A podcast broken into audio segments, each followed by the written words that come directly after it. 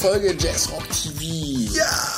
Super, aus unserem kleinen Studio in der Kölner Südstadt. Yeah! Wir sind begeistert, Ich wie immer. Ich freue mich so, dass ihr da seid. So, nachdem die letzte Folge so äh, Keyboard-lastig war. Ja? Werden Willst wir du jetzt- heute wieder zupfen oder was? Ja, natürlich. Ah, Ja. Ich hab's geahnt. Kannst nachher noch ein bisschen auf dem Road spielen. Ja, mach ich. Und ich gehe dann irgendwie die Straße fegen, Bier so lange. trinken. Ne? Nein, Spaß beiseite. Heute geht's äh, nochmal um ähm, einen Bassisten. Und zwar um Kevin Brandon, auch genannt Brandino. Ja. Ähm, und Und das ist ja der, also es gibt ja einen Bassisten, der hat die eine Hälfte aller Platten dieser ganzen Welt gespielt. Das ist Steven klar. Ja. Die andere Hälfte Aller Platten. Dieser Welt, auf denen hat Kevin Brandino Brandon Bass gespielt. Ja, Ja, also wenn ich ne? mir hier im Internet, ich muss mir das ja echt hier auflesen. Ja, muss man ablesen. Wenn man sich diese Diskografie, oder wie soll man es nennen, oder wo er überall gespielt hat, das ist anguckt, da kriegt man ja eine Gänsehaut. Ja, ja. Die ist so fett. Also, ich meine, soll ich vorlesen oder wollt ihr selber gucken? Also, Aretha Franklin, Stevie Wonder, Ray Charles, James Brown, Temptations, Gladys Knight, Mary J. Blige, Jamie Foxx, Dionne Warwick, Vanessa Williams, Olita Adams, Mickey Howard, äh, ich überspringe jetzt mal ein paar, Betty LaBelle, Chaka Khan, ähm, Irene Cara, Vesta Williams, alles Namen, die wir kennen, Al Jarreau, Lionel Hampton, ich meine, Diane Reeves, Nancy Williams, Bonnie Raitt, Luther Vandross, Barry White. Barry White. Ja, Du hast Ja, die alten Platten von Barry White Ja. und dann spielt er da Bass. Ist doch irre. Ja, Beyoncé, Freddie Hubbard, George Duke. Ähm, ich flippe aus hier. Chevy Chase, der Lustige. Und ja, also, Also Jamiro, selbst für Jamiroquai und Bobby Womack hat er gespielt. Snoop Doggy Dogg. Jam, ja, da steht nochmal Jamiroquai. Ich weiß nicht. Robbie Krieger natürlich. Und mit dem hat er auch ein bisschen. Hat er sogar einen Grammy bekommen. Ja. Ne? Also ich glaube Hat er inzwischen hat er sieben, sieben Grammys äh, für Alben, äh, wo er mitgespielt hat oder Titel. Justin äh, Timberlake, Justin Timberlake, einer der Future letzten. Sex, Love Sounds und diese ganzen Geschichten. Unglaublich. Ne? Also das ist wirklich äh, ein grandioser Bassist. Und ähm, das Tolle war, ähm, ich hatte die große Freude, ihn live äh, zu erleben und zu interviewen. Ja. Ich weiß nicht, ob Ähm. man schon jetzt so fassen kann, was dieser Mann für eine Legende ist. Also der spielt 22 Jahre mit Aretha Franklin und mit, hat mit Lionel Hampton und diesen alten, sorry Aretha, mit diesen älteren grandiosen Künstlern gespielt, spielt aber heute auch mit Outkast und mit Justin Timberlake, Timberlake, und ja. Beyoncé und so. Und äh, ich weiß nicht, wie alt er ist. 150 gefühlt, ja. Und äh, also diesen Sprung, den, den schaffen ja nicht so viele. Ja. Und das eines der Merkmale, glaube ich, auch, was äh, sehr bezeichnend ist für Kevin, äh, für Brandino, ich glaube, er bezeichnet sich auch selber. Ich glaube, er will gar nicht Kevin genannt werden. Er will Bra Brandino. Brandino. Brandino ist so, dann- ein sehr, sehr bezeichnend, also sein Merkmal ist, glaube ich, dass er im, im Akustikbass genauso zu Hause ist wie im Electric Bass. Und äh, das, glaube ich, das war auch eines der der Kommentare, die Victor Wooten mal über ihn gesagt hat, Ja. dass er ist einer der ganz wenigen, die wirklich auf dem Akustikbass genauso zu Hause sind wie auf dem Electric Bass, die da äh, Und beim Electric Bass ist ihm es auch egal, wie viele Seiten der hat. Ne? Der spielt Ich Six, auch, Six ja. String, also hier steht irgendwie. Äh, Spielt äh, alles, was er irgendwie kriegen Modern kann. Six String Theory, irgendwas rausgekommen. Also, der Typ ist ja wohl der Knaller. Ne? Ja. Und wenn man sich sein neues Album anhört, Genau. dann merkt man das, dass der wirklich der Knaller ist. Da, da spürt man auch in den, den Songs die Einflüsse, die der mitgebracht hat ja. aus den ganzen Jahrzehnten. Ne? Also ich glaube, das, das ist wirklich bei diesem, ähm, bei dem aktuellen Album, was er jetzt gerade Anfang des Jahres rausgebracht hat, ähm, im Interview, vielleicht hört er das gleich, da spricht er noch darüber, dass das jetzt kommt. Ähm, und das ist, finde ich, auch einen guten Titel, das heißt nämlich The Many Faces of Brandino. Und da sind wir wieder das da, ne? das, ja. da sind Akustiknummern drauf, da sind wirkliche ich würde gerade sagen Standards, ne? da ist Summertime drauf in einer sehr geilen Version mit Akustikbass. Da sind aber auch irgendwie groovy Funk-Nummern drauf, irgendwie, die äh, auf, mit Electric Bass sind. Also die volle Bandbreite, die dieser Mastermind irgendwie am Bass auch zu bieten hat. Ja. Sollen wir denn einfach mal kurz irgendwie rein? Hören ein bisschen rein. Ne? Bevor wir uns Und ähm, ja, wo wir jetzt gerade über die Funknummer gesprochen haben, komm her. Ne? Ja. Actual Proof. Música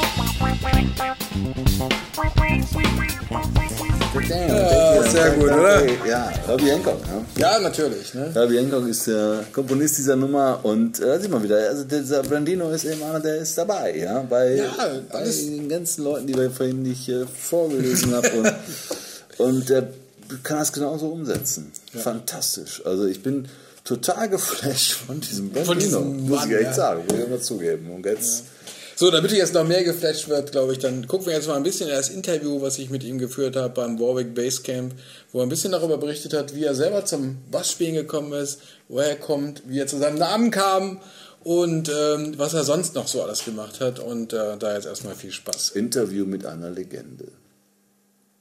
We have another professor here. That okay, yeah. I guess that's, that's that's a good name. I like that name. It's better than the other names they call me. what, what Warwick. Uh, Yeah, no, yeah. So um, Kevin Brandon, also known as Brandino, yeah. So where does his name came from? Uh, it came from my uh, friends, um, uh, some of my close friends in Buffalo, New York.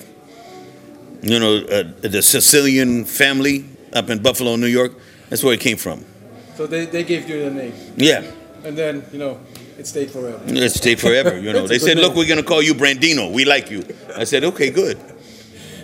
That's that's good. So and now you're here teaching people. Is that correct? So kind of you know. yeah, yeah, I'm, yeah, I'm, yeah, I'm, a, uh, yeah, I'm, I'm, I'm a bass professor, a professor of the bass for the Warwick Bass Camp 2014. Yes. Good.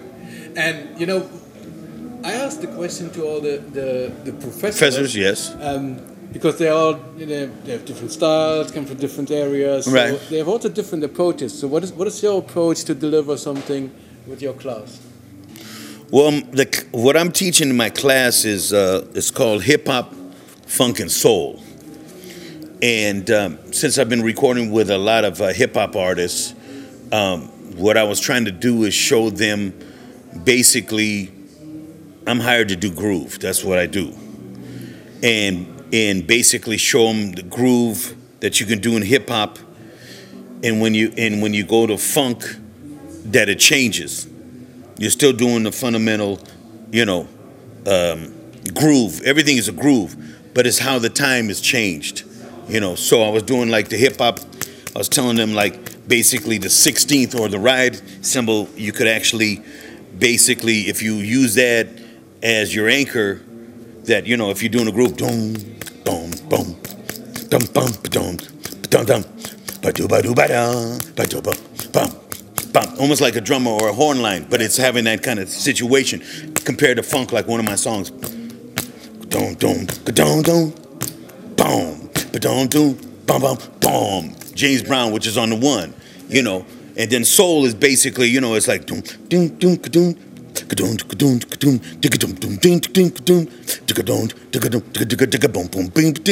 So it's those kind of different things that I'm showing them that there's different, uh, the way to flavor in different time, but it's all the same because it's all a groove. And that basically, I get, that's what I get hired, is to lay a groove. That's what I'm known for. That's what they tell me. I teach a little bit privately. I've taken so many, I've had so many teachers at an early age because I was a classical flautist to go to USC. So I studied that intensively. And then I've actually had three major um, teachers on acoustic bass, which basically taught me all the basics on the acoustic bass and orchestra literature on the acoustic bass and solo literature on the acoustic bass. So, um, during my during my career, like in the '80s, I was I was running um, um, um, uh, Dick Grove School of Music. That I was the head of the bass department, and my student was Robert Trujillo from Metallica. You know, he might not say that, but don't. We'll see him tomorrow. Yeah, yeah. I see him. Don't worry, I'm gonna pull him aside. Do you remember me? And he goes, "Oh, how can I remember?" I said, "Then take a picture, okay? Don't don't say you don't know me now." But but I've done that, and and um, to do the bass camp, it's natural for me because I've been taught by so many great teachers that it the really the thing the art of teaching is really having a subject matter, lining up your subject matter, and and looking it over to make sure that it can get across to the students. Because a lot of times people can play and they're fantastic players but they don't it, it goes so fast it goes over the head of the student. Yeah. so my whole concept is that if i have a have an outline of let's say the topic that i just we just talked about and i was explaining the basslines that i'll tell them stop. If you don't understand or don't understand what i'm saying stop me.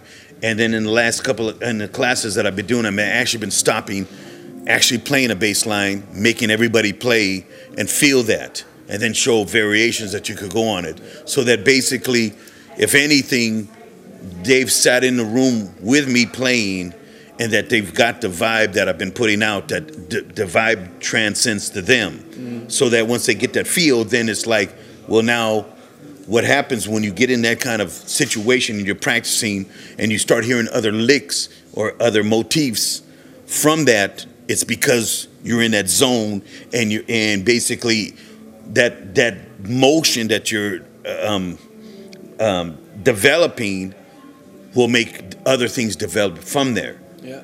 but go still go back to that same groove you know? So it's at this point it's been real positive. I've been i've been getting good feedback that people have been liking because real been liking what i've been showing because the bottom line is you get hired as a bass player to play groove.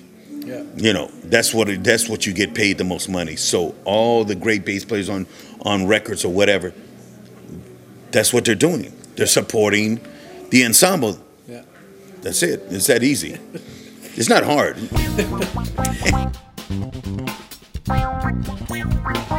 So i started on piano at like four or five years old. I went to saxophone at seven. I got my first bass at nine and i got my first flute at 13 so um, from from that scenario, um, from that from the formal aspect, um, I told my mother before she passed. I said, "I told you when I was five years old I was going to be a musician." And I said, "You know," and she said, "Well, you know, you did what you told me you were going to do." And I said, "Well, I told you that." And she said, "Well, you have to understand from a parent, parent point, point of view." A five-year-old saying, "I'm going to be a musician. I don't need to go to school because that's what they, that's a little bit awkward."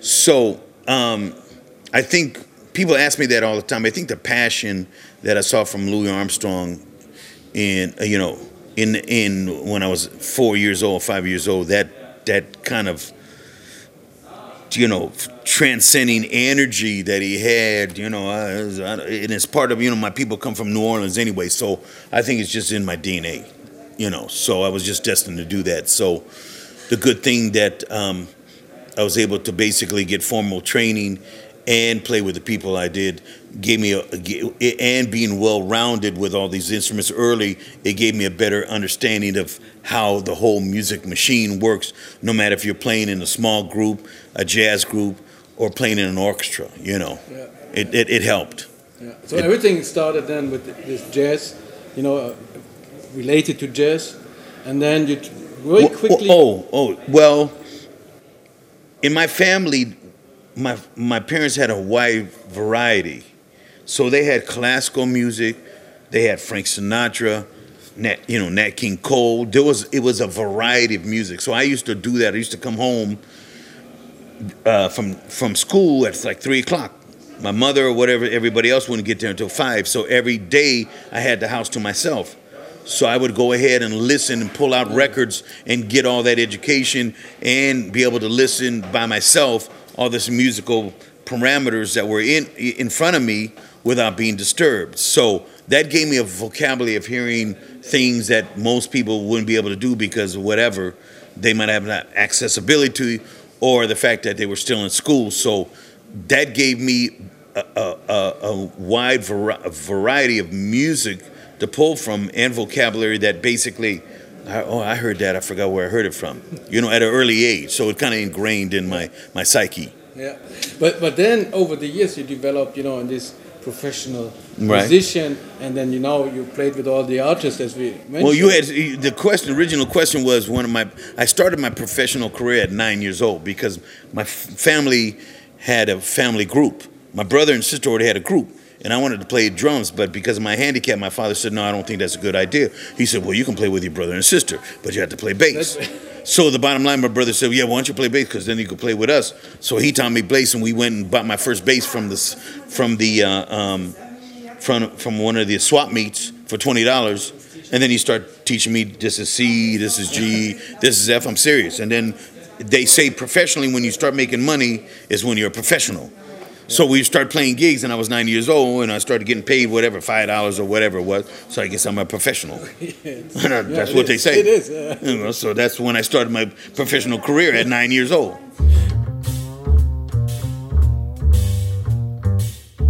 My passion is all of it because it's all music. I mean, if you uh, if you look at it that it's all music, you can go to a symphony concert, go to a rap concert. It's all music, you know, and and you really can't typecast. Music's going to evolve, and every ten years it's going to change. And the people that just say, "Well, I don't do this," that's why they don't work, Yeah. because their mind is not open, you know. And music recycles. And for instance, a lot of a, a contractor friend of mine was telling me, you know, um, Brandino, you know, before they you know get on the date on that people look, at, you know, they look at your resume. The kids, I said, well, I don't care what, what they look at my resume or not, you know. And he kind of looked at me like, you know, so. But the thing is, is that like with Justin Timberlake, you know, and, and I've worked for him, and and those even on some of the other sessions, some of the artists will come up, and they go, "Is this the Michael Jackson string section, or you play with blah blah blah and blah blah?" I go, "Well, yeah, it's part of the string section from Michael Jackson back in '84 or the '80s," and I said, "But some people have died, obviously." and but there's some new kids that come in that's the new kids you know and um, he was telling the contract was contractor was telling me that they basically with the internet they really research who it is and i said well then there's another thing because things recycle Yeah. you know and when I, when we were doing um, the grammys with justin timberlake when he released that last album you know well, I was sitting there and I was in, the, uh, where were we at? Um, I think it was Nokia or Staples Centers, I can't remember. And I was sitting there outside of the dressing room and uh, somebody tapped me on the shoulder. And so I looked at it and I turned around and then I said it, and it was Justin Timberlake who was walking. He goes, I'm glad to see you. I said, Well, I'm glad that you hired me.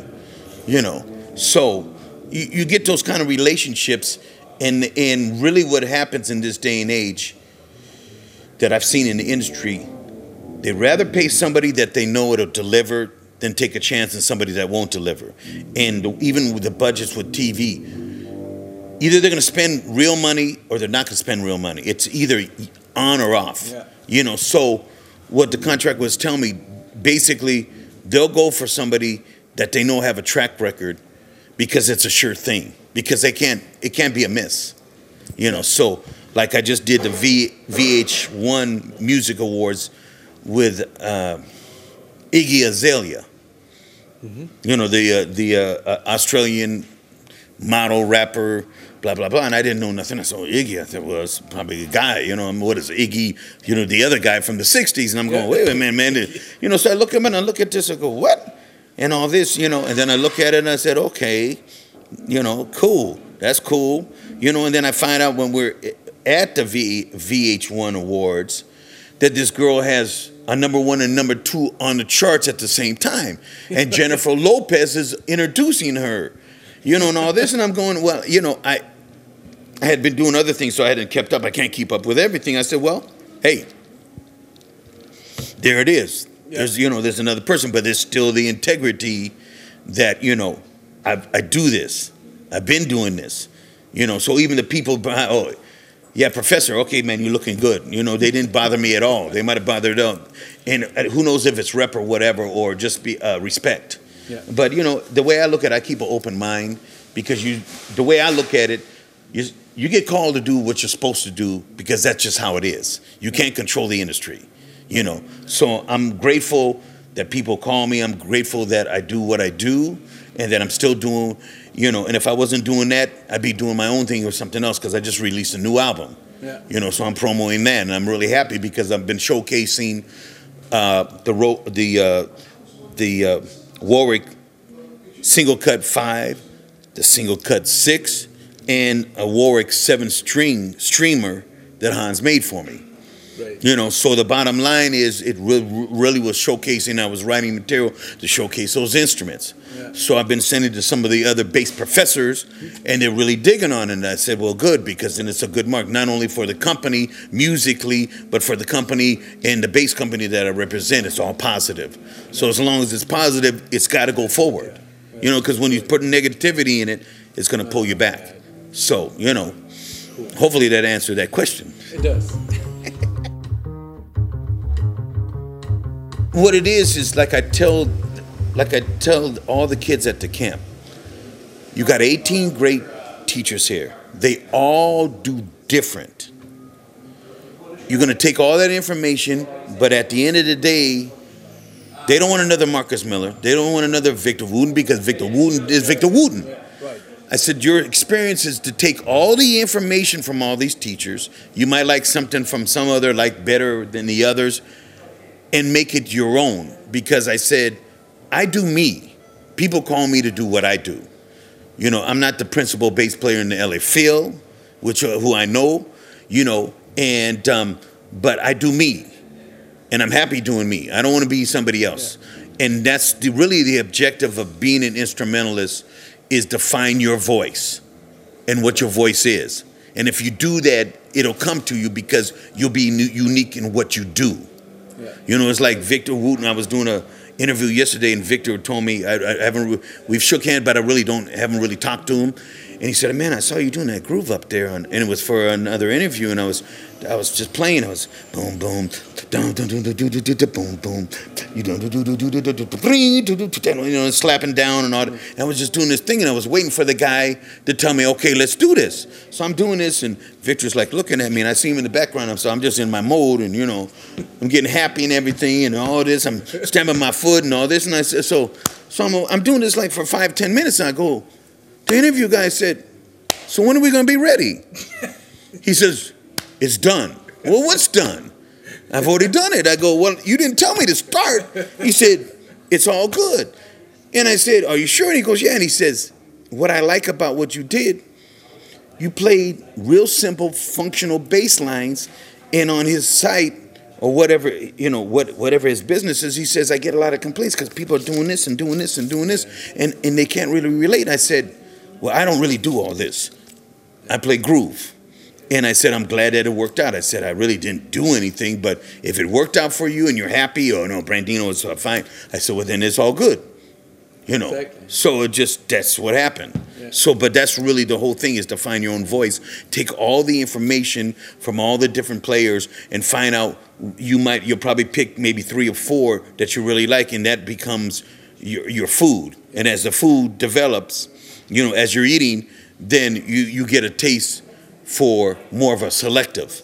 And then selected is that then you start curving all that information into what what you find that's your that when you start playing that's your scenario. Identify yourself. Yeah, well, it's identification, you know, but that's the creative process that you do, and that's how you get there. So I just do what I do. Some people might like it, some people don't. I can't help it.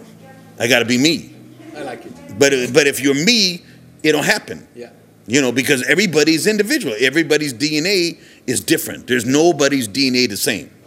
So once you understand that and you feel you have a voice and you have something to say, then just go ahead and say. Don't worry about anybody else. Just do what you do, and it'll happen. So that's the you know the most um, pro, I, I want to let's say profound, but that's the best way to try to instill in these players to f- get that knowledge and find yourself Yeah. you know, because I listened to all the greats. I had done that, and somebody said, "Well, who do influence?" I said, "Nobody," you know. And I said, "Well, isn't it, you know, no." Because after you after you go through those initial periods, maybe 16, 17 years old, and you start working on your thing, then the bottom, yeah, you have all these vocabulary of, of licks and stuff that you've taken from different bass players. But after a while, then it's like I play it this way Yeah. you know and that's when you start identifying that's Yourself, that's yeah. yourself and from there like i said they want you. They don't want an, another Yeah. marcus miller victor wooten. That's it. Yeah. you know because they are who they are. They do what they do. You know so that's one creative way how to become you and and leave your mark as you. Yeah. Ja, hör mal, Kevin Brandon, Brandino ähm, auf unserem Kevin Interviewsofa. Brandino, Ja, Brandino. Brandino. Der große Brandino. Der große Brandino, ja. und- Festlungskünstler. Aber er uns verzaubert, oder? So ein bisschen, ne? Klingt ein ja, bisschen ja, so. mich hat auf jeden Fall verzaubert. Ja, der große Houdini am Bass hat mich verzaubert. Ja, mich auch. Also ich muss gestehen, man hatte den Namen natürlich mal so, ja, das ist so ein Bassist, aber so richtig, das ist ja so einer von denen, so ein bisschen wie Lee Sklar vielleicht auch, die man vielleicht den Namen kennt, aber die sind ja nicht so präsent. Die haben jetzt nicht ihre Soloplatten, mit denen sie sich selber irgendwie noch Weniger. exponieren, sondern das ist eher so einer von diesen im Hintergrund, die auf zwei Millionen Platten drauf sind, die aber, wo du den Namen hörst, ja, hab ich schon mal gehört. Ne? Glaub, so ging es mir auch, wo ich gedacht, ja, hm, den gibt's. Ich hatte überhaupt kein Gesicht oder Damals keine saß er vor dir auf dem Sofa. Und dann kam er, und dann erwartest du natürlich was völlig anderes, ne? Und dann, gut, er hat ja auch so ein Handicap, ne? Dann kommt, kommt er da mit Krückstock und alles, ne? und, so. und dann äh, Das erwartet man natürlich irgendwie so ein bisschen was anderes und dann erlebt man ihn und dann äh, auch wie er dann relativ schnell und offen dann auch erzählt und ne, wie ihr gesehen habt, so, ne, wo er herkommt und was er alles so macht und natürlich auch so ein bisschen dieses ne, LA ne, Musikbusiness, was natürlich die Leute auch so ein bisschen ne, formt. Ne? Ich glaube, das ist schon ein hartes Geschäft da. Ne? Wenn du da als Musiker, Studiomusiker da durchkommen willst, dann musst du auch was abliefern. der Da musst du sein, um einfach abliefern. Ne? Und ich glaube, dass, ähm, dass solche, solche Leute, die, die können das auch. Die kannst du irgendwie nachts um drei wecken und sagen, Justin Timberlake steht auf der Bühne, okay, gib mir eine Minute, die Unterhose auszuziehen, anzuziehen und dann äh, liefere ich ab. Fertig. Ne? Und, ähm, aber auf der anderen Seite, und das finde ich gerade bei dieser Platte toll, ne, die, ne, die auch einfach gefühlvoll und dann in diese Jazz-Sachen reingehen und wo du einfach spürst, dass die einfach Musik leben. Ne? Mhm. Die sind nicht nur irgendwie, klar, die können abliefern irgendwie beim äh, im Studio, ob Ja, bei der er Grammy-Verleihung oder sonst wo. Stenotypist, der irgendwelche Genau, ne, ne? Texte abschreibt. Er ist, Ist schon immer noch ein Musiker. eigenständiger Musiker. Ja, ja. Das, Und das, das find wird bei ich ihm gut. ganz deutlich. Das macht auch seine Bandbreite deutlich. Ne? Das ist ähnlich wie bei Lee Sklar. Ich meine, du kannst nicht Aretha Franklin oder Johnny Cash und so begleiten und auf der anderen Seite Billy Cobham oder hier in dem Fall von er, ja. ja, Aretha Franklin ohne äh, Musik auch zu begreifen und zu können. Also da reicht nicht der äh, perfekte gute Notist, sein, ja. der da sitzt und sagt, okay, egal, was da steht, spiele ich irgendwie. Du musst dann auch die Musik verstehen. Und deswegen werden solche Leute auch wie Lee oder wie, wie Brandino, werden die auch von allen gewollt, weil die hören sich kurz einen Titel an im Studio und wissen, was dahin muss, Ja. damit es passt. Geschmack Ja, ist da total wichtig. Viel mehr als Virtuosität. Victor Wooten hat immer gesagt, ey Leute, ihr Bassisten, ja, wenn ihr übt und so, übt genau das, übt musikalisch zu spielen, übt den Groove, übt zu verstehen, was ist das für ein Song. Übt nicht die Bassoli. Ihr werdet niemals für ein Bass-Solo bezahlt. Niemand lädt euch ein ins Studio und sagt, ey, ich muss, du musst mir heute ein Ja, geiles ja. Bass-Solo spielen. Aber das, das ist auch genau das, was er ja auch gesagt hat, irgendwie, und was er seinen, sag ich mal, in Anführungszeichen Studenten ja auch mitgeteilt hat. Ne, wir brauchen nicht noch einen Victor Wooten, wir brauchen nicht noch irgendwie noch irgendwelche virtuosen Leute, die sag ich mal, das meiste Gefragte ist ja einfach den Groove abzuliefern. Ne? Richtig. Ich bin der Bassist und irgendwie, ich muss hier meinen Groove beitragen. We are the Rhythm Section, Ja, ne, hat der Victor immer gerufen. genau, weißt du noch? ja, ja, genau. Das ist doch super. Und genau das, äh, das ist auch das, was, was, was die Musik dann nach vorne bringt. Wenn jedes Instrument wirklich die Aufgabe oder den, den Part, den es zu erfüllen hat, auch gut erfüllt. und damit Liebe und Leidenschaft. Ja. Und das sind so Leute wie Brandino. Also, der hat mich heute total geflasht, muss ich echt sagen. Und ähm, ich freue mich schon aufs nächste Mal. Da kommt wieder einer, der uns total geflasht Ja, mit hat. Sicherheit, ne? Ja? Und der Mann heißt Jared Lawson. Der auch, ja, natürlich. Ja, Gerald So, Lawson. Den machen wir als nächstes und äh, ähm, jetzt ganz schnell am Ende noch den Hinweis auf äh, die Patreons.com. Äh, geht dahin, stiftet uns ein bisschen ein Euro. Ja. Ich weiß nicht, ob man den von der Steuer absetzen kann, ist aber auch egal. uns tut er gut, der Euro. Ja. Und äh, euch tut er nicht weh. Und ich hoffe, es macht euch Spaß hier mit uns. Und wenn es euch Spaß macht, dann überlegt euch das. Und ansonsten würde ich sagen, hör mal. Wir hören noch einen Titel rein, ja, oder? Gerne. Mal, ne? Zu- Zum Ausklang. Absolut. Ähm, ihr bleibt uns gewogen und äh, die nächste Folge kommt schnell. Und bestimmt, ja. Und bestimmt, genau. Ne? Bis dahin, macht's gut.